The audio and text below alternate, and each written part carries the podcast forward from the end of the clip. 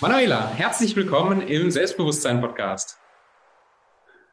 Hallo Tobi, danke, dass ich hier sein darf. Danke für deine Einladung. Ja, immer, immer gerne. Ähm, Manuela, ich würde dich, also ich habe dich kennengelernt als eine, eine Person mit unheimlich viel Wissen und verschiedensten Qualifikationen und eigentlich, also wo ich sage Chapeau, aber bring du doch mal kurz auf den Punkt, wer du eigentlich bist für die Podcast-Folge. Ja, da möchte ich gerne meinen neuen Slogan hier schon mit reinbringen. Das ist dein Joker für mentale Stärke und grenzenlose Energie.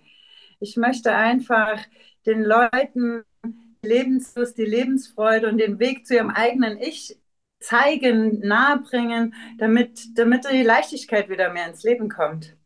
Und ja, die Lebensfreude, das ist wichtig. Die Lebensfreude und alles, was dazugehört. Sich selbst wieder zu spüren. Wo hast du den Eindruck, dass das gerade eine ganz, ganz besondere oder eine ganz wichtige Zeit ist? Ich meine, deine, deine Zielgruppe oder die Leute, mit denen du arbeitest, sind ja jetzt nicht nur, nicht nur Unternehmer, aber gerade für die Unternehmer-Community habe ich den Eindruck, dass es eine sehr, eine sehr schöne und eine sehr wichtige Sache ist, was du machst. Wie, wie merkst du das? Warum ist das wichtig? Also ich habe zwei Faktoren beobachtet. Das eine ist, dass wirklich die Leute immer mehr in dieses Hamster reinkommen. Erfolg ist was Schönes. Ich liebe auch meinen eigenen Erfolg, muss ich wirklich sagen. Aber den Spagat zwischen Erfolg, Familie und äh, sein eigenes Ich, seine Freizeit, so die Work-Life-Balance, die ist einfach schwer das kann man, da kommt man oft selbst nicht drauf. Da ist es schon gut, wenn man sich Hilfe holt oder einfach gecoacht wird. Man wird ja auch gecoacht, wenn man Fußball spielt oder Tennis spielt. Und so kann man ja auch hier einfach gecoacht werden. Wie komme ich zu einem leichteren und entspannenderen Leben? Wie kriege ich das auf die Reihe? Das ist das eine. Das ist so bei den Leuten, die eher so, ich sage jetzt mal, in meinem Alter sind und alles, was so ein Jünger ist, die kommen schon mehr zu dem Verstand und sagen, hey Mensch, meine Familie ist mir so wichtig, aber ich möchte natürlich auch im Beruf sein. Und das ist nochmal eine bisschen andere Sparte. Die sagen von vornherein, Familie ist mir wichtig, aber wie kriege ich dann trotzdem die Balance auch zu dem Beruf hin, dass das alles ähm, ins Gleichgewicht kommt. Und so war jetzt meine, mein Denken, und mein Ehrgeiz und auch mein, mein Brennen dafür zu zeigen, hey Leute, es geht, es geht in kleinen Schritten, es geht mit mehr Bewusstsein, und wichtig bist du, der eigene Mensch, ist halt das Wichtigste. Das wird oft ja. gepredigt, aber wer fühlt's? Man soll es fühlen. Man soll es lernen zu fühlen durch Bewusstsein. Und das finde ich einfach spannend. Ja, und, und auch wichtig. Ich merke das ja, Themen, die, die bei uns auch im Coaching mit, mit reinkommen, die sind ja ähm, teilweise gibt es ja Überschneidungen. Also gerade so diese mentale Gesundheit, Leuten zu helfen, ihren eigenen Weg zu gehen und auch Zeiten zu haben, runterzukommen, sich selber zu spüren, ist, ist in unserer Arbeit ja auch wichtig. Aber ich merke, egal wie viel ich weiß oder auch nicht weiß in dem Bereich, für meine eigenen Prozesse, also in meinem eigenen Business, tappe ich in genau dieselben Fallen rein. Weißt du, dass ich dann wieder tagelang busy bin ohne Ende, mich selbst vergesse, mir kaum Zeit nehme für mich und dann ratzfatz an den Punkt komme, egal ob ich das weiß oder nicht, dass das, was du anzubieten hast, eine riesen Relevanz plötzlich hat fürs eigene Leben. Also ich finde das richtig, richtig geil. Hm, wie, wie, kam das, Manuela, dass du, weil du bist ja jetzt selbstständig mit deiner eigenen Physiotherapiepraxis seit gefühlt seit Ewigkeiten. Äh, ich feiere schon fast Silberhochzeit. Ja, genau, in 23 Dieses Jahr sind es 23 dieses Jahr, ja, genau.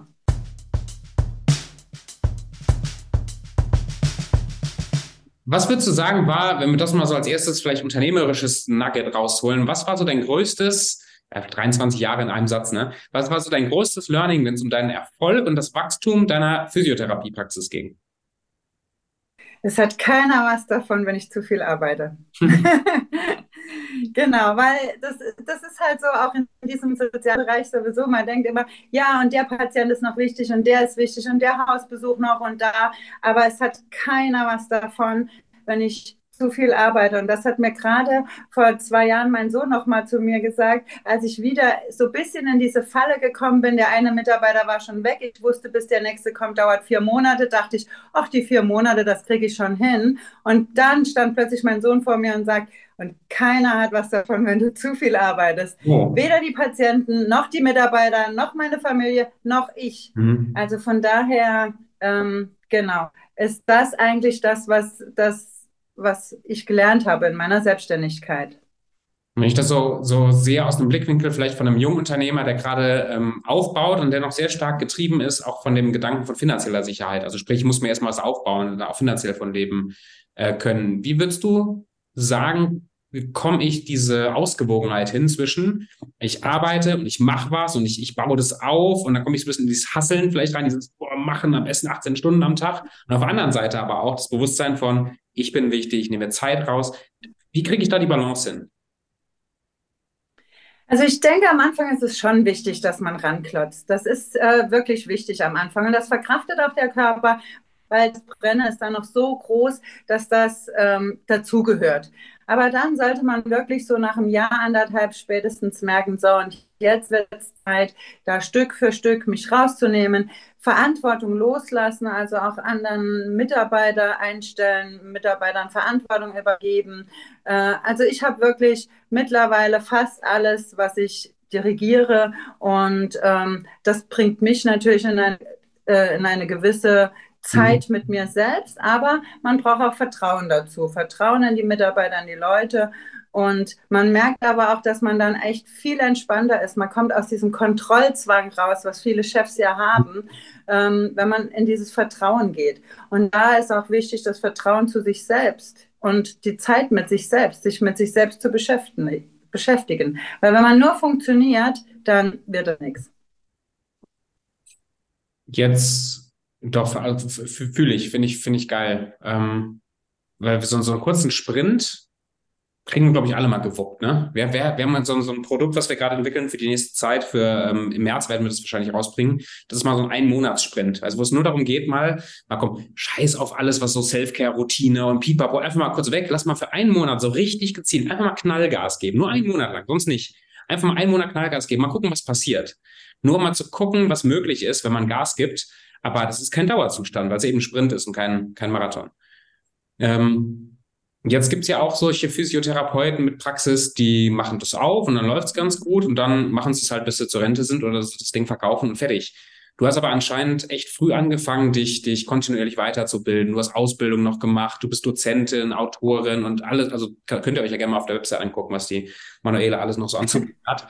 Woher kam dieser Antrieb bei dir, dass du so kontinuierlich dabei warst, dich immer weiterzubilden und auch so viel zu investieren in dich und in deine Weiterentwicklung? Also ich glaube, das hat schon lange vor meinem Beruf angefangen, weil mein Papa hat mir schon mit 16 das Buch in die Hand gedrückt, Sorg dich nicht lebe. Ah, okay. Und äh, ja, und Murphys Gesetze, was, was ich damals, Murphys Gesetze habe ich damals noch nicht so wirklich verstanden, aber er hat es mir trotzdem schon gegeben und Sorg dich nicht lebe auch.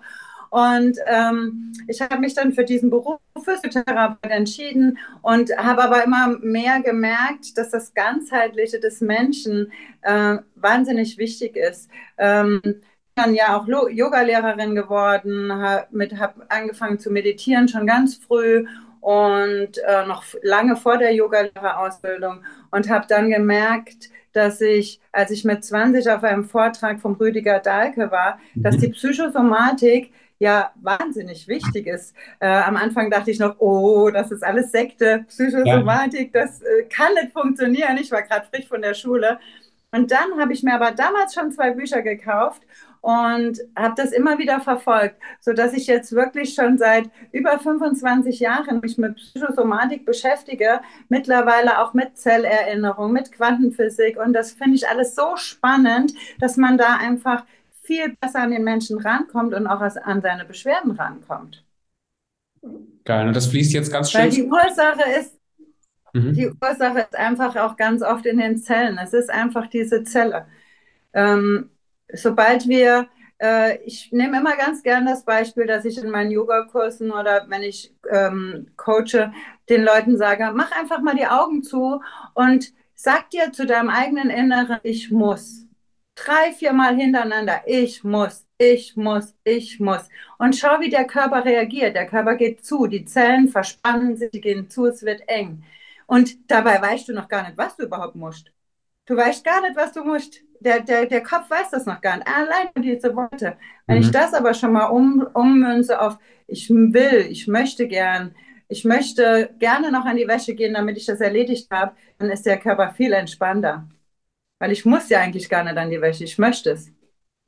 Und das macht im Körper sehr viel aus. Und das ist so, steht der Tropfen, hüllt den Stein. Mhm. Je öfter ich mich mit meinen Gedanken und mit meinen negativen Kreisen drehe, ist es halt, geht es auf den Körper und umkehrt. Und ja, ich finde das alles sehr, sehr spannend. Das ist total spannend.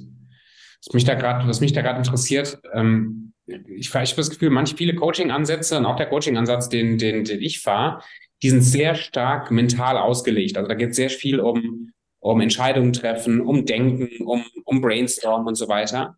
Und die körperliche Komponente, also dieses, dieses, also nicht nur das psychisch, psychosomatische, sondern dieses, diese Erleb- und Fühlebene, die ist da oft nicht drin.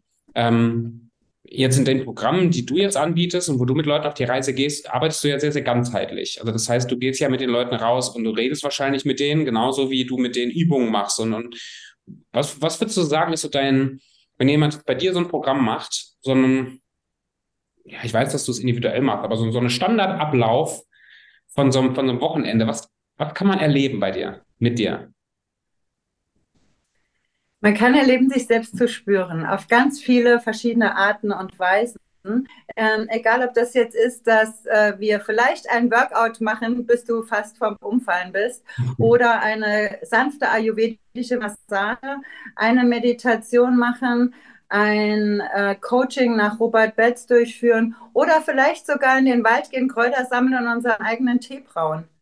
Wir können auch gemeinsam kochen auf ganz viele verschiedenen Ebenen, vor allen Dingen die, die man im Alltag oder in seinem Leben vernachlässigt hat, mhm. kann man da einfach nochmal sich selbst spüren lernen, sich selbst wahrnehmen lernen. Und wenn es nur darum geht, dass man draußen in der Natur steht, die Augen schließt und guckt, was höre ich, was atme ich, drei, vier Mal tief durchatmen oder sich einfach mal mit drei, vier Sonnengrüßen in der Natur bewegen. Ähm, ja, oder einfach mal barfuß über die Wiese gehen. Alles das, was man sich einfach, wo man denkt, ja, kenne ich alles, weiß ich, aber wer macht es wirklich, wer fühlt es? Ja. Ja. Manuela, was ist deiner Meinung nach, der Podcast heißt ja Selbstbewusstsein. Äh, du hast gerade gesagt, dieses, das Thema Bewusstsein, wie wichtig das ist oder das auch Teil ist von dem, was du machst. Was ist deine Definition von Selbstbewusstsein?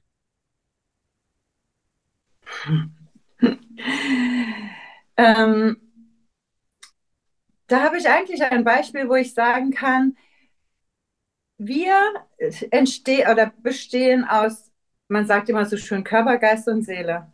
Und das Problem ist, dass wir einen innerlichen Kampf haben. Der Körper meint oft was ganz anderes, wie unser Geist und unsere Seele will sowieso was anderes. Also wir kämpfen ständig, haben ständig einen inneren Kampf.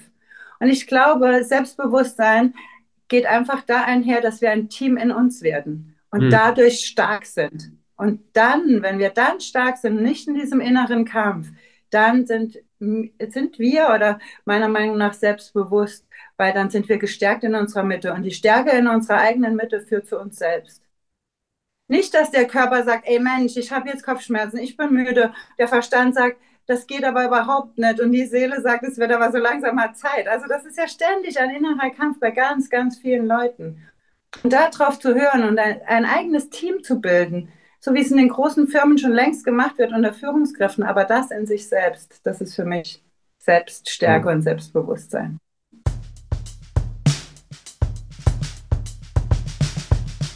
Das ist, glaube ich, eine der schönsten Definitionen von Selbstbewusstsein, die ich bis jetzt im Podcast hier gehört habe. Geil. Danke. Ja, gerne. Also dieses Bild von wir als, also unsere inneren Anteile, unser Körper, Geist, Seele, wir ziehen alle in eine Richtung. Wir gehen, wir gehen in eine Richtung, ja. hören aufeinander und, und gehen aufeinander ein und so. Das ist cool. Und wenn ja. du so arbeitest mit deinen eigenen inneren Anteilen oder so mit, mit an dir selber arbeitest, personifizierst du das? Also redest du auch schon mal mit deinen eigenen Teilen so, mit deinen Gefühlen, mit, mit deinem Körper, mit deiner Seele und so? Ja klar, weil ähm, es ist ja mittlerweile auch gang und gäbe, dass man sagt, dass man super gut Selbstgespräche führen sollte und darf. Und ähm, das stärkt, kann man sich ja auch damit wirklich auch stärken. Man muss nur aufpassen, dass man nicht in diese Schiene kommt, dass man vorm Spiegel sitzt und sagt, oh Scheiße, was ist denn das jetzt schon wieder? das wäre jetzt in die falsche Richtung. Aber ich rede mit meinen Anteilen, ja, ich meine, eine Coaching, die auch sagte, ähm, ihr, ihr Coaching-Stil oder so wie sie coacht, das ist letztendlich immer eine Paartherapie für die Person mit sich selbst. Und das fand ich auch ein sehr schönes Bild, weil das, glaube ich, genau das zusammenfasst. Bewusstsein zu schaffen, für wie wir funktionieren, was, was, was unsere inneren Anteile alle so machen. Weil die, die, die Sachen, die wir ähm, zum Beispiel prokrastinieren, vor uns herschieben oder die Dinge, die wir nicht machen oder die wir nicht konsequent umsetzen, das machen wir ja nicht aus bösem Willen, weil wir irgendwie scheiße sind oder undiszipliniert, sondern in der Regel ist das ja genauso ein innerer Konflikt von, da will ein Teil von mir, will das nicht aus Angst, aus Sorge, aus, aus irgend, also will das einfach nicht, aber meine Ratio sagt sich, ey, ich muss das aber wollen. Und dann hast du diesen inneren Konflikt und kommst nie so richtig smooth in die Umsetzung. Das, das macht mhm. viel Sinn. Und unser allerbester Berater ist halt nun mal wirklich unser Körper, weil mhm. sobald der irgendwas zeigt, ist was im Argen. Das ist einfach so. Und wenn es die Kopfschmerzen sind oder äh, die Narbe, die juckt oder sonst irgendwas, es ist einfach immer ein Zeichen. Und wenn man nicht drauf hört, kommt das nächste und das nächste und ja. Ich, ich habe den Eindruck, dass es ähm, in den letzten Jahren auf jeden Fall sehr gesellschaftsfähig geworden ist, dieses Thema, nicht nur Psychosomatik. Ich glaube, das ist schon länger, das habe ich auch in der, in der Krankenpflegeausbildung schon gelernt, ähm, dass das zumindest ansatzweise, dass es da irgendwie einen Zusammenhang gibt auf, auf Psyche und, äh, und Körper, obwohl ich noch vor ein paar Jahren waren meine Frau und ich bei einem Kinderwunscharzt für eine, für eine Behandlung oder eigentlich für eine Untersuchung eher. Und da sagte er tatsächlich knallhart raus, ich würde ihn am liebsten jetzt mit Namen nennen, ist nämlich einer der Vorsitzenden von der, wie nennt man das, Fruchtbarkeitsvereinigungsdingsbums da in Deutschland, der wirklich sagte, knallhart, lassen Sie sich nicht verrückt machen, Stress hat keine Auswirkung auf Ihre Empfangsbereitschaft oder auf Ihren, habe ich mir so gedacht, interessant, wie das so, so nicht bewusst war. Aber genau, also ich glaube, dass das schon, schon ein Punkt ist, aber ist, ich kenne auch sehr viele Zweifler und ähm, oder, oder sehr kritische Geister, wenn alles was so ins so ein bisschen ins Esoterische reinreicht, so ein bisschen ins, ins Fühlende, quantenphysisch-spirituelle, die das sehr vorsichtig mit sind. Wie gehst du damit um, wenn zum Beispiel Unternehmer oder Leute, wo du wirklich siehst, die haben Bedarf für so eine Zeit mit dir zum Beispiel, sich aber noch gar nicht öffnen konnten für diese Art von Selbstgesprächen, so ein bisschen diesen Finger so auch in dieses Spirituelle reingetaucht haben? Also zum einen habe ich da ganz, ganz viele Beispiele, wo ich denen aufzeigen kann, dass die, ähm, dass es einfach ähm, trotzdem wirkt und so ist. Also die Psychosomatik zum anderen ähm, bin ich da wirklich noch ein bisschen auch mit Samthandschuhen dran, wenn ich merke, dass da jemand dann eher zumacht, wie dass er sich öffnet, dann äh, kann ich das auch auf medizinischer Ebene erklären, weil ich bin ja auch Heilpraktikerin und Medizinerin, also Medizinerin im Sinne von Physiotherapeutin. Und da gibt es so viele Erklärungen, die auch da logisch erscheinen, dass man sagt, okay, und den nächsten Schritt, den gehe ich durch Eigenerfahrung. Und wenn die wirklich mit mir in eine Auszeit gehen und wenn es auch nur ein Wochenende ist, dann gibt es viele, viele Möglichkeiten, in die eigene Erfahrung zu gehen und zu schauen, okay, da ist jetzt echt was dran. Ja, Dazu habe ich einfach die Erfahrung, ähm, ich habe jeden Tag in der Praxis im Moment nimmer, gebe ich ganz ehrlich zu, aber ich hatte äh, viele Jahre immer äh, 20 Patienten am Tag und habe mich da immer mehr und langsam eingekruft und mittlerweile erlaube ich mir ganz offen und ehrlich zu den Patienten zu sein und bei den meisten kommt das auch an, weil die merken, dass ich durch meine offene und ehrliche Art weiß, was ich sage durch die Erfahrung, die ich habe. Und dass es einfach Hand und Fuß hat. Und wer dann immer noch komplett abblockt, der will einfach den Schritt noch nicht gehen zu sich selbst. Ja. Aber dann merkt er spätestens am nächsten Symptom oder an der nächsten Krankheit und irgendwann vielleicht. Irgendwann kommt es ja dann doch. ich muss ja auch nicht jeden retten. Ich muss ja auch nicht jeden retten. Also, genau. Ein Joker ist ja immer das, was man ziehen kann. Es ist das Positive. Es ist der Joker, den man jederzeit ziehen kann, wenn man möchte und wenn man will. Und das ist ein Geschenk, ein Joker. Wenn du ein Blatt Karten auf der Hand hast und hast einen Joker drin, denkst du immer, geil, oder? Und, und so dürfen die Leute bei mich denken, geil, die Möglichkeit habe ich, wenn ich dazu bereit bin oder wenn ich den brauche. Das ist eine schöne, ist eine, ist eine schöne Art. Es ist halt sehr unverkrampft. Mhm. Ja, ich finde, ich finde, ich finde das spannend. Wir haben oft die Situation, auch, auch bei Klienten von uns, ähm, ich meine, du kennst das wahrscheinlich von dir genauso, wie ich das von, von, von mir auch kenne, dass gerade Stress und Druck, ähm, sprich jetzt im unternehmerischen Alltag, viel, viel zu tun, viele E-Mails zu beantworten, Konflikte im Team zu lösen, gleichzeitig irgendwie noch ein Auge drauf zu haben, dass das Unternehmen finanziell wächst und Kunden herkommen und so. Also so ein Riesenberg von Aufgaben. Äh, lange Stunden im Büro, vielleicht dann noch zu Hause ein kleiner Konflikt und also ein riesen Berg von, von, von Stress und Druck und so. Und ich glaube, dass das eine gute Ausgangssituation ist, ähm, da mit Menschen zu arbeiten, beziehungsweise wo es wichtig ist, dass da jemand kommt und hilft. Wenn du so, ich sag mal, drei, so ein Klassiker, ne, drei Tipps, wenn du so drei Golden Nuggets weitergeben dürftest, wie ich vielleicht als Unternehmer, auch bevor ich bei dir in irgendeinem Programm bin, mh, mm, was ich mir Gutes tun kann, um da aus diesem Teufelskreis rauszukommen, was wäre das? So aus deiner Erfahrung. Ähm, also ich würde sagen, zuerst ist es mal so, dass, ja, drei Tipps, da hast, du mich jetzt wirklich richtig schön auf Nicht 30, gebracht. sondern drei. Ja, genau. Ähm, ja, also zuerst mal muss der Wille da sein, das ist ganz klar. Man muss die Erkenntnis haben, dass da jetzt irgendwas echt schief läuft und dass man das nicht mehr möchte. Also das ist so ein Tipp, wo ich sage, ähm, man muss einfach oder man sollte das Gefühl spüren, es ist jetzt wirklich an der Zeit, was für mich zu tun. Hm. Zum Zweiten ist die Frage, was will ich eigentlich und wo will ich hin? Nochmal ganz kurz da rein, bevor ein zweiten kommt. Ich finde das nämlich ganz wichtig. Der, äh, unsere Nachbarin, Freundin von uns, die Marina Henze, die ähm, Geschäftsführerin von Femines, die hat immer so ein, ein Mantra, was sie immer wieder benutzt. Und das ist erst die Entscheidung, dann der Weg. Und das finde ich cool auch in der Situation, weil vielleicht dann der Einwand kommt von dem einen oder anderen Unternehmer, so dieses Jahr, ich, ich komme da halt nicht raus. Also höre ich zumindest öfter, so dieses Jahr, ich bin ja so eingebunden, ich kann jetzt nicht einfach auf so einen Retreat fahren, ich kann jetzt nicht einfach anfangen, jeden Tag hier meine tausend Übungen zu Hause zu machen. Aber allein die Entscheidung zu treffen, ich will, dass sich was ändert. Ich entscheide mich jetzt dafür, dass sich was ändert. Ich weiß noch nicht genau wie, ich weiß noch nicht genau was, aber ich entscheide mich dafür, was zu verändern. Das ist ganz oft ein Türöffner für die nächsten Schritte, auch wenn ich noch nicht genau weiß, wohin. Bin ich richtig gut. Dann waren wir beim zweiten Punkt. Äh, ja, noch dazu ergänzen, Zeit ist einfach Priorität. Das ist ähm, je nachdem, wie man sich das dann äh, auch setzt. Genau. Ja, genau. Und ähm, das war halt der erste Punkt, dass man dann einfach diese Entscheidung trifft und dass man dann auch genau äh, weiß, wer bin ich eigentlich und wo will ich hin? Was, was ist eigentlich, was sind meine Sehnsüchte? Das ist einfach so, Sehnsüchte hat ja auch was mit Schmerz zu tun.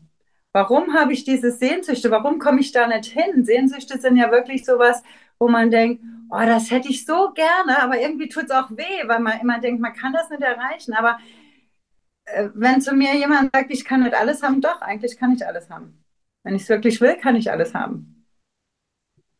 Hm. Also alles natürlich in einem Rahmen, aber trotzdem, ich setze mir da keine Grenzen. Ja. Und da einfach an der, in dieses Bewusstsein zu gehen, wo will ich hin, wer will ich sein, was will ich spüren? Dieses, ja, das ist einfach auch so ein Tipp, dass man sich damit auseinandersetzt. Ähm, wa, was ist eigentlich, warum bin ich auf der Welt? Ich bin doch nicht auf der Welt, für ein Hamsterrad zu rennen und nichts mitzukriegen von rechts und links. Nee, voll. Was, was will ich? Das ist eine ganz, erstaunlicherweise auch eine ganz schwere Frage manchmal. Was will ich? Was, was will ich wirklich? Ja. Und da, da, da tauchen wir gleich rein, das finde ich, finde ich cool. Also gerade Thema Sehnsüchte. Und, aber der dritte Punkt, hast du noch einen dritten?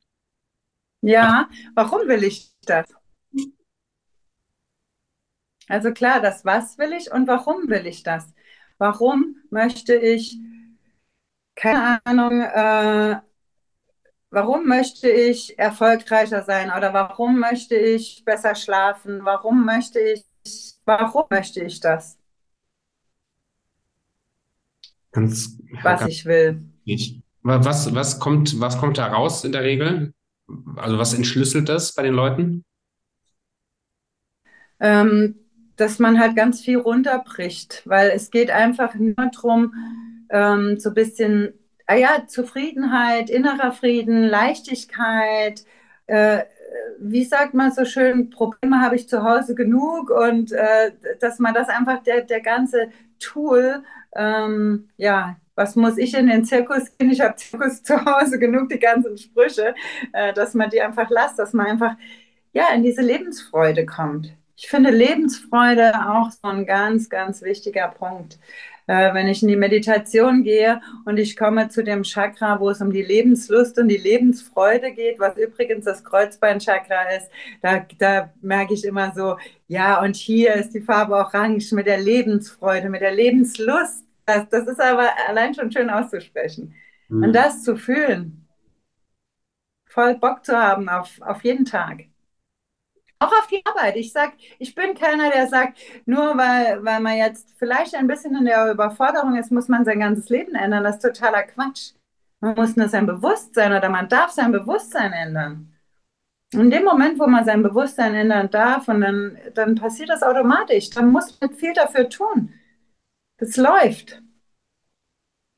Ja, spannend. Ey. Wie, wie, da kommt mir, bevor wir das, ähm, vielleicht machen wir das Sehnsüchte dann Thema dann im anderen Podcast. Ich, was, was mir gerade hochkommt an Gedanken ist, ist total, ich finde das beeindruckend, weil ich auf der anderen einen Seite das so, so wichtig und so schön und so realistisch auch finde, zu, zum Menschen zu werden und sich dahin zu entwickeln, wo jeder Tag, auch die Arbeit und das, das alles, was damit verbunden ist, ähm, Teil ist von, von Leben und Lebensfreude, wo ich, was, was ich gerne mache, was mich erfüllt und auf der anderen Seite gibt es halt auch sehr viel Scheiße im Leben. Ne? Also es gibt viel, ähm, viel, es gibt Herausforderungen, es gibt Probleme, es gibt Leute, Menschen, die sterben, es gibt Kriege, es gibt Krisen und so weiter. Also es gibt, gibt viel, viele Herausforderungen. Was, was denkst du über diese Balance zwischen ich bin, ich werde eine Person, die wirklich mit Lebensfreude und Energie durch den Tag geht und andererseits verschließe ich mich auch nicht vor den ganzen Schattenseiten und vor den dunklen Themen des Lebens.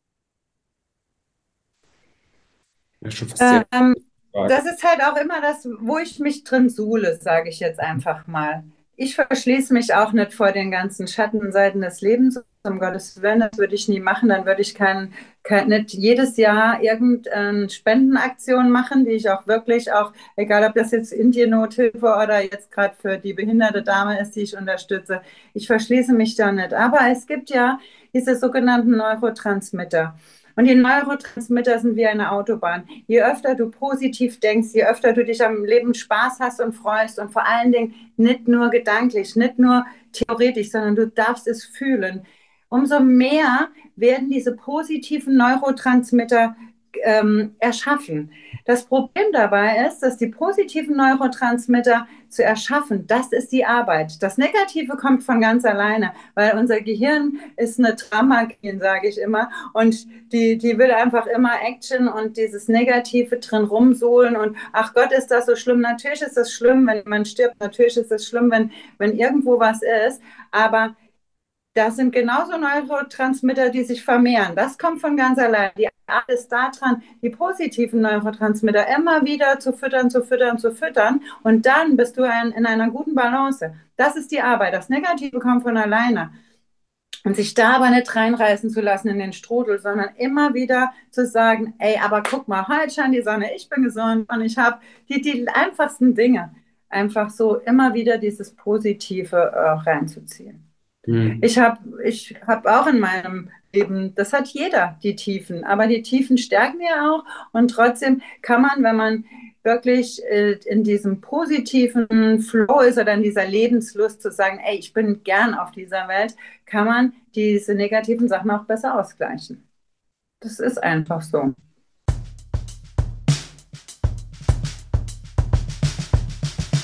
Ja, total cool, was du sagst. Also auch ein schönes Bild mit, mit der Autobahn. Was, was ich merke, ist halt, es hilft nicht nur, glaube ich, das auszugleichen, sondern was ich, was ich auch sehr stark merke, auch bei Klienten von uns, ist, wie, zu wie viel mehr ich in der Lage bin, auch im Alltag, wenn mein Gehirn sich langsam so konditioniert. Ne? Also wenn, wenn diese, diese ja. Sich, sich, äh, sich formen, dann bin ich ja nicht also ich, ich habe so ein bisschen auf meinem Charakterzug, habe ich so die Eigenschaft, so ein bisschen dieser Hans Guck in die Luft. Kennst, kennst du noch die alten Strubbelpeter-Bücher, Hans Guck in die Luft? Ja. Klar. In, die, in, die, in den Himmel guckt und dann gar nicht merkt, wie er dann die Hafenkante ins Wasser fällt und dann, äh, die Bücher waren ja echt grausam, ne? also dann richtig einmal trinken und dann tot und so sondern aber ich neige so ein bisschen dazu, vom, vom Charakterzug, dass ich so jemand bin, der so, ja, ja, Glas ist schon halt voll, passt schon, ne, alles gut. Und das ist, fühlt sich gut an, es ist nett, aber ich verschließe mich gerne mal vor solchen Themen, die halt unangenehm sind. Oder wenn ich Probleme habe, gucke ich einfach mal weg, anstatt sie zu lösen. Aber und das, das ist ja gar nicht, was positives Denken ist. Aber ich merke, wie, wie jetzt im Laufe der Jahre ich immer mehr in der Lage bin, auch ähm, Probleme zu, zu bewältigen, den, den schweren Themen in die Augen zu gucken, anstatt davor wegzulaufen, eben weil die Autobahn in die andere Richtung ähm, immer stabiler wird im Laufe der Zeit. Das ist total gut. Ja. Was, was machst ja. du, diese Autobahn zu stärken für, für dich? Was sind so, so, so Tools, die du benutzt für dich? Also ich äh, nehme mir Zeit, also ich bin wahnsinnig gerne in der Natur, ist ganz logisch, das ergibt sich und ich nehme mir wirklich viel Zeit für mich und mein allerliebster Energielieferant ist ganz ehrlich meine Badewanne. ich liebe meine Badewanne. Meine Badewanne, das ist Wasser, das Element Wasser sowieso. Und äh, wenn ich in der Badewanne liege, tanke ich meine größte Kraft. Badewanne und Natur ist für mich so ein, ja, aber ich meditiere natürlich auch viel.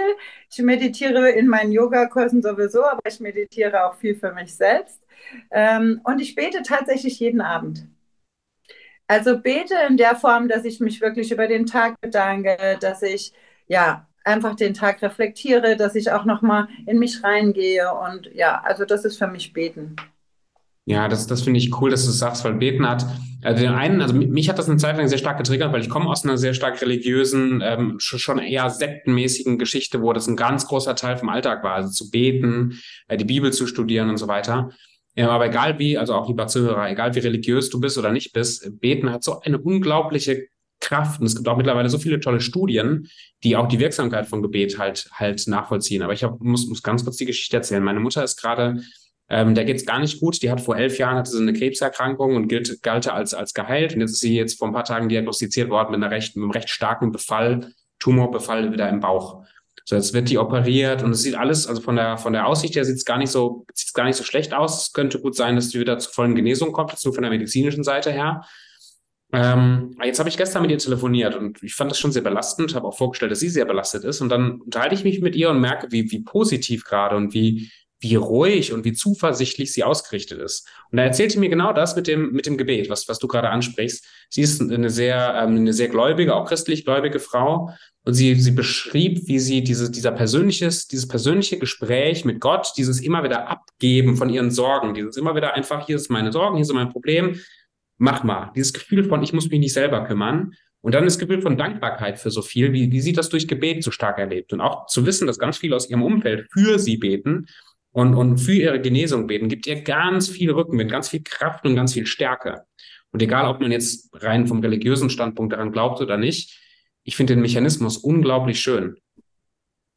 Ja, finde ich auch. Und ich stehe auch dazu. Also ich, meine Kinder wissen auch, dass ich jeden Abend bete, obwohl wir jetzt nicht so extrem streng katholisch oder gläubig sind. Aber ich gläubig würde ich es noch nicht mal nennen, weil Glaube ist nochmal eine ganz andere Kategorie wie die Kirche.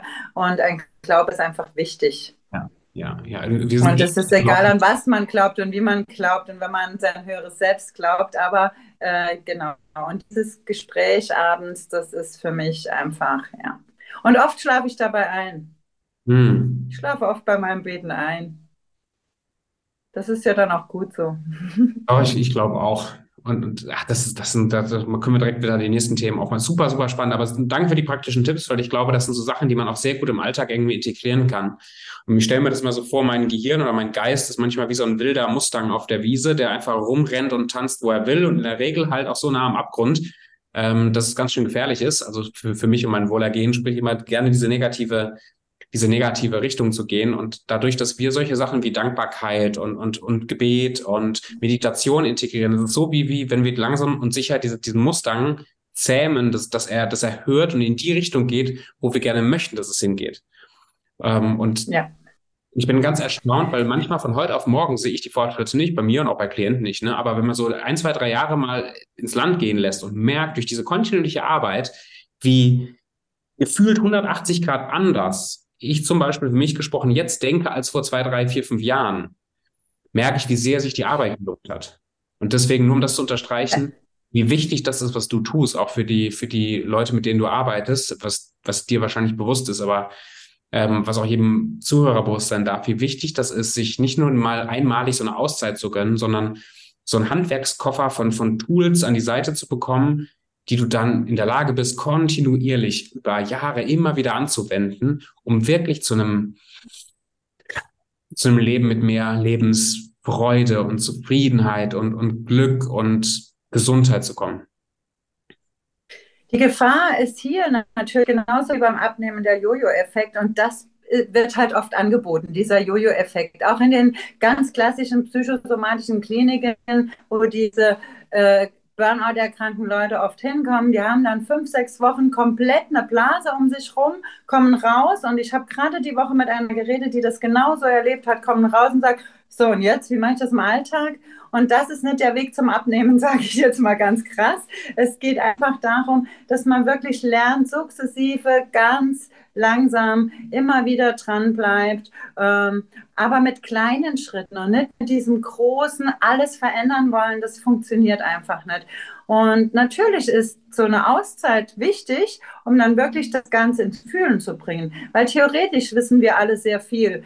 Mhm. Theoretisch wissen weiß jeder, wie man Stress bewältigt, sich besser ernährt, aber das zu fühlen. Und deswegen biete ich halt auch die Auszeiten an, in dem Irgendwo im Nirgendwo, wo man wirklich sagt, okay, das ist jetzt mal die Zeit, wo ich in dieses Fühlen komme, mich selbst fühlen, mein Leben fühlen, meine, meine Sehnsüchte fühlen, mein, meine Bedürfnisse und das, was mich täglich triggert.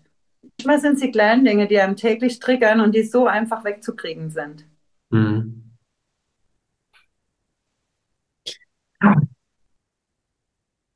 Manuela, sag doch mal zwei, drei Sachen bitte zu, ähm, zu deinem, zu deinen persönlichen Herausforderungen so im Alltag. Also ich habe manchmal den Eindruck, dass gerade in, in diesem, in diesem Coaching-Markt ähm, hat man es mit vielen Gurus zu tun, weißt du, vielen Leuten, von denen man lernt, bei denen man kauft, die natürlich alles richtig machen, die keine Probleme haben und manchmal vielleicht so das Bild erwecken von, ähm, wie einfach doch das Leben wäre. Dabei du, sind du und ich genau in so einem Alltag drin wie alle anderen auch.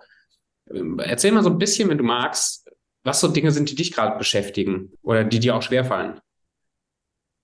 Aber ein bisschen ähm, zum, zum einen ist es natürlich so, dass ich äh, mit meinen Kindern immer mal wieder ein schlechtes Gewissen habe, das ist ganz klar, weil ich so für viele Dinge in meinem Leben, in meinem Beruf auch brenne und sehr viel ähm, beruflich auch unterwegs bin. Äh, da habe ich echt öfters mal ein schlechtes Gewissen, was aber jetzt, wo, wo sie älter werden, merke ich schon, dass sie dadurch auch sehr selbstständig erzogen worden sind. Und dann ist es natürlich bei mir auch immer wieder dieses kleine Stückchen dranbleiben, dranbleiben, dranbleiben. Ähm, wie gesagt, vor einem anderthalben Jahr war ich auch wieder genau in dieser Falle, in den vier Monaten, wo ich gedacht habe, ach, das kriege ich locker hin.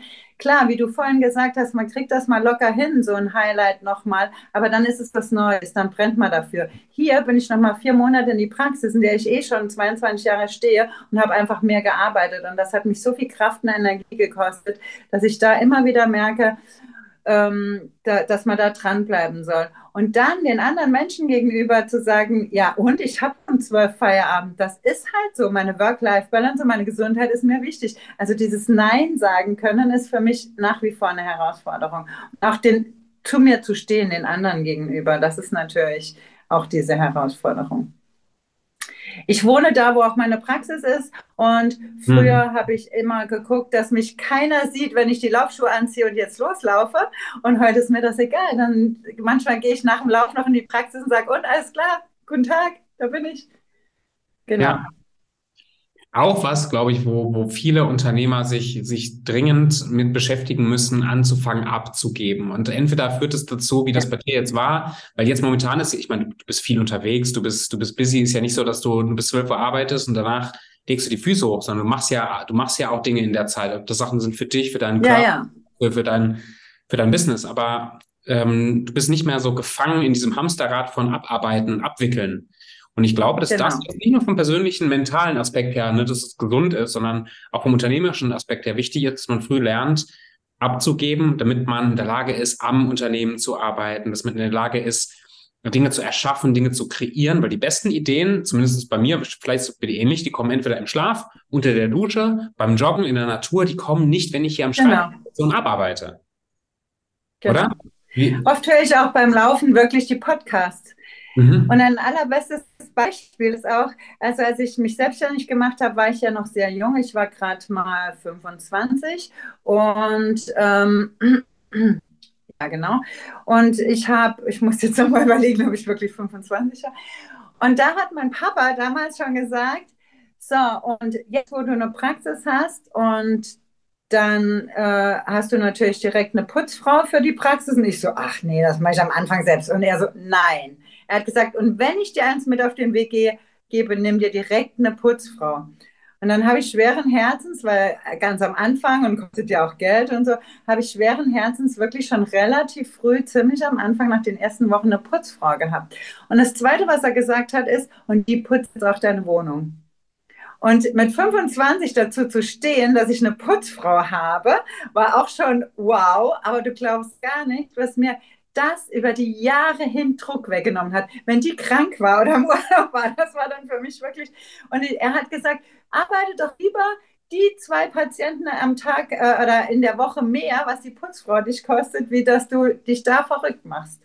Und das war wirklich so das erste Abgeben, wo ich gelernt habe in ganz jungen Jahren, wo ich heute noch so dankbar und so oft an meinen Papa denke und sage, ey, das war das Beste, was mir passieren konnte. Wahrscheinlich wäre ich heute noch zu stolz, mir eine Putzfrau zu nehmen, wenn ich es damals nicht gemacht, gemacht hätte. Geil, ein ganz, ganz, ganz wichtiger Punkt. So ist ja im Unternehmen auch mit den, mit Aufgaben, die man übernimmt, ob es dann Marketing ist oder ob es andere Aktivitäten sind, die man einfach früh abgeben kann, damit man mehr Zeit und mehr Energie hat für das, was wirklich wichtig ist für das Wachstum, also für das eigene und für das Wachstum des Unternehmens. Die Putzfrau ist doppelt so schnell wie ich, ganz ehrlich, das ist ja. so. Weil die macht es ja auch viel öfter, das ist gar nicht mein, mein, mein Ding. Und das ist ihr Job. Also das heißt, sie macht es ja auch, genau. um Geld zu verdienen. Ist ja nicht so, dass wir, weil das habe ich auch ein genau. paar Mal gegessen auf den Philippinen, als wir, äh, Ina und ich auf den Philippinen gelebt haben für drei Jahre. Da hatten wir dann auch sehr früh Hilfen für Wäsche und Hilfen für für, für Putzen und so weiter, weil das erstens uns entlastet hat, aber auch weil das für die Leute vor Ort, also wir kamen halt da mit unseren Euros hin, die sind da vor Ort super viel wert und wir haben in einer ganz, ganz armen Community gelebt. Das heißt, für die war das absolut wichtig und auch erwartet von uns, dass wir Haushaltshilfen haben. Und ich habe mich wirklich das erste halbe Jahr gefühlt wie ein Sklavenhalter. Ich habe damit nicht leben können, dass ich denen damit was Gutes tue, damit Geld zu generieren, indem ich meine Drecksarbeit sozusagen, so habe ich die abgewertet im Kopf, abgebe. Das war ein richtig intensiver Prozess. Und so ist es ja, auch in, na, und so ist es jetzt ja teilweise auch in, auch in unserem Unternehmen. Ich, man, kann, man kann so viel noch selber machen. Aber jedes Mal, wenn ich anfange, und Stefan und ich haben die Gespräche häufiger, weil er immer meinen Kalender auch sieht und er schneller merkt, wenn ich überlastet bin, als ich das selber merke, manchmal so im Alltag, und mir dann sagt, Tobi, dein Kalender ist wieder zu voll, lass mal, lass mal was, lass mal drüber gehen, lass mal was abgeben. Was das für ein Gefühl ist, für, von Entlastung, wieder einen freien Kopf und einen klaren Fokus zu haben für die eigentlichen Aufgaben, die wichtig sind und dieses ganze andere nach und nach abgeben und sortieren können an die Menschen, die das besser machen noch als ich. Ganz ja. ähm, wichtiger Punkt. Noch so eine Unternehmerweisheit, Manuela? Das war gut. ja, also ähm, es ist halt auch so, dass, dass, es einfach ganz wichtig ist, dass man Spaß hat an der Arbeit. Da war ich gerade in meiner Praxis immer, immer sehr drauf bedacht.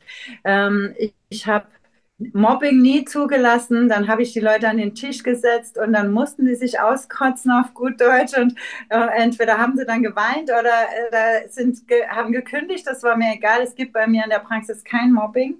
Und das ist natürlich auch das, was die Patienten lieben, auch in der Corona-Zeit. Bei uns Gerade letzte Woche war das beste Beispiel. Da kam eine Patientin donnerstags rein und die Dame am Empfang und eine andere Therapeutin haben sich kaputt gelacht am Empfang. Warum auch immer. Die wir lachen einfach ganz viel über jeden Scheiß manchmal. Das ist ja auch schön.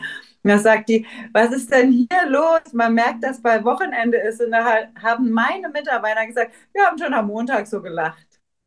Und das ist halt einfach schön. Also, wie gesagt, Vertrauen den Mitarbeiter gegenüber ist ganz wichtig, weil wenn du denen Vertrauen gibst und dann, dann schenken die dir viel mehr, wie wenn du mehr Kontrolle hast und halt diese, diese, diesen Spaß an der Arbeit zu vermitteln, dass man selber Spaß hat. Ich habe mich nie über die, über die Stufe gestellt. Klar, wenn irgendein Problem ist und es kann keiner lösen und ich habe es dann in 30 Sekunden gelöst, sage ich immer, Chefsache ist doch klar.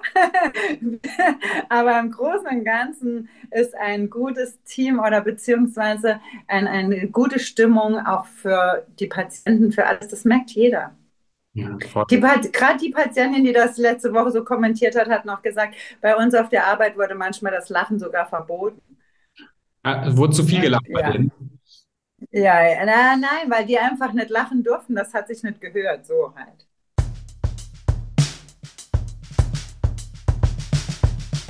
Verrückt, ne? Ja. Ach, schön. Manuela, zum, zum Abschluss. Magst du wenn, wenn jemand jetzt an, als, als Folge dieser Folge dich mag und, und deine Expertise riechen kann und das Gefühl, hey, das ist vielleicht was für mich oder zumindest mal möchte ich mich näher informieren über die. Wo finde ich dich am besten? Online. Ähm, ja, online am besten halt auf meiner Homepage manuela müller-oberinger.de, also manuela-oberinger- äh. Ähm, Genau, oder es gibt auch noch eine Praxis-Homepage, die heißt nur müller-oberinger.de. Ich bin aber auch bei LinkedIn zu finden, ich bin bei Facebook zu finden, ich bin bei Instagram zu finden, also überall ist es ganz leicht, weil der Name ist einfach auch gesetzt, den kann man auch bei Google eingeben und da findet man mich auch, weil Manuela Müller-Oberinger ist einfach, gibt es sonst nicht und eigentlich findet man mich sogar schon bei Google. Und wenn, genau. Wenn, was ist bei dir so die, die, der normale Einstiegsprozess, wenn man Interesse hat in, an, an einer Zusammenarbeit? Kriegst du, führst du irgendwelche Analysegespräche, kostenloses Kennenlernen oder, oder kauft man direkt ein Coaching-Produkt? Was ist so ein Prozess, wenn man mit dir zusammenarbeiten möchte?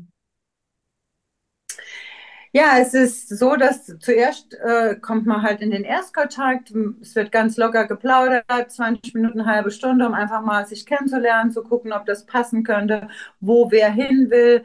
Ähm, das ist so das Erste. Und dann geht es in den zweiten Prozess oder quasi in den Start. Da gibt es dann ein Selbstreflexionsgespräch. Das geht dann schon ungefähr zwei Stunden. Und hier wird ganz genau erörtert, wie geht es deinem Körper?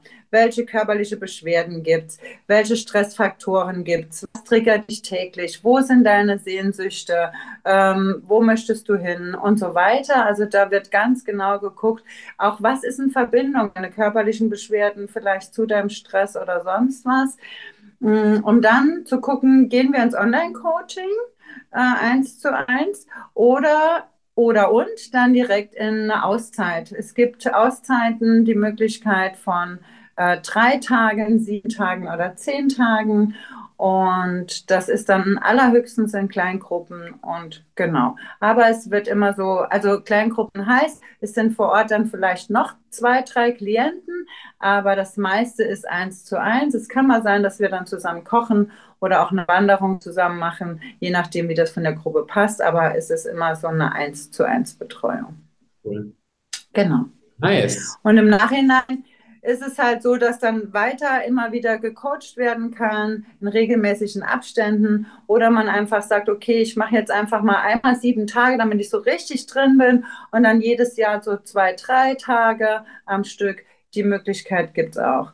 Ähm, es wird dann noch ein, ein, schönes Tagebuch zur Verfügung gestellt. Das finde ich ganz wichtig, weil ich dann immer wieder sagen kann, komm, schreib dir das mal in dein Tagebuch und äh, leg's neben dein Bett oder schreib du in das Tagebuch, was dich triggert, damit wir beim nächsten Gespräch dann direkt schon was haben, was greifbar ist und mit, ah, da war doch was und wie war das, sondern direkt aufschreiben, ey, heute ärgere ich mich wieder über das und wenn es über die Putzfrau ist, ist es egal. Man findet immer eine Ursache, wenn man der Robert-Wetz-Methode arbeitet, ähm, nach dem Coaching findet man auch immer, warum gerade die Putzfrau dich jetzt ständig hm. nervt. Genau, also das kann man auch lösen. Bevor ich dir noch zum Schluss vielleicht so das letzte äh, epische Abschlusswort gebe, kannst du mal in den Nachdenkprozess gehen, was du denn vielleicht, um die Fäden zusammenzuführen, noch, noch gerne mitgeben möchtest an die Zuhörer. Ähm, danke, dass du eingeschaltet hast. Danke, dass du ähm, dabei bist. Ich glaube, wir beide wissen das zu schätzen, dass du dir Zeit nimmst, auch wenn es für eine Podcast-Folge ist, um dich mit dir und mit diesen Themen auseinanderzusetzen, die echt einen großen Einfluss haben können, wie du dein Leben lebst und, und, und an welchen Schrauben du drehst, dass, dass es dir besser geht, dass du glücklicher wirst, dass du erfolgreicher wirst. Und äh, es ist eine sehr, sehr gut investierte Zeit. Und wenn du Interesse hast, auch Manuela besser kennenzulernen, dann schau dir mal die Links hier unten in den Show Notes an. Ähm, schau mal auf ihrer Webseite vorbei, auf den sozialen Medien vorbei und guck einfach mal, ob dich das eine oder andere anspricht, ob das was ist, was du dir Gutes tun kannst oder ob du jemanden kennst, der, für den das Lied zugeschnitten ist. Danke auch, Manuela, für deine Zeit. Jetzt kommt deine epischen, kein, kein Filmmusik heute im Hintergrund, aber vielleicht hast du ja noch mal einen abschließenden, abschließenden Gedanken für jeden, der gerade zuhört. Ich denke, das schönste und größte Ziel ist, wenn du in dir dein inneren Kampf aufgibst und diese drei Komponenten nicht mehr gegeneinander arbeiten lässt, sondern ein starkes Team wirst und damit dein Selbstbewusstsein, dein Mann und deine Frau stehen kannst. Danke dir. Gerne. ich danke dir. Gerne. Macht's gut. Ciao.